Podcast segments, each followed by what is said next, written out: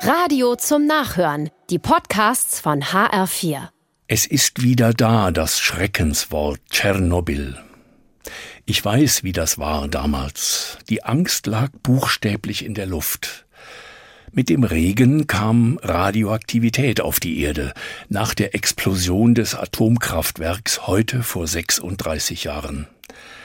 Kinder durften nicht mehr auf Spielplätze, Gemüse wurde nicht geerntet, wir hatten Sorge um die Milch, und überall riefen Menschen Atomkraft nein danke. Jetzt sind die Schrecken wieder da. Die russische Armee hat Granaten auch auf Atomkraftwerke geworfen. Ein Widersinn, denn die Luft weht ja auch nach Russland. Aber erkennt man überhaupt einen Sinn in diesem Krieg außer Großmannssucht?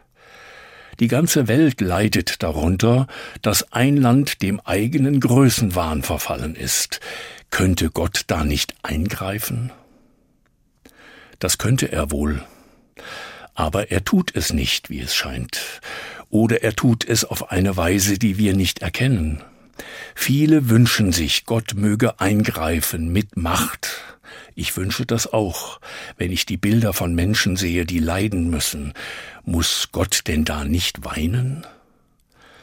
Das frage ich mich und weiß keine Antwort. Ich weiß nur, dass ich nicht aufhören darf, nach Gott zu rufen, ach, dass du den Himmel zerrissest und führest herab.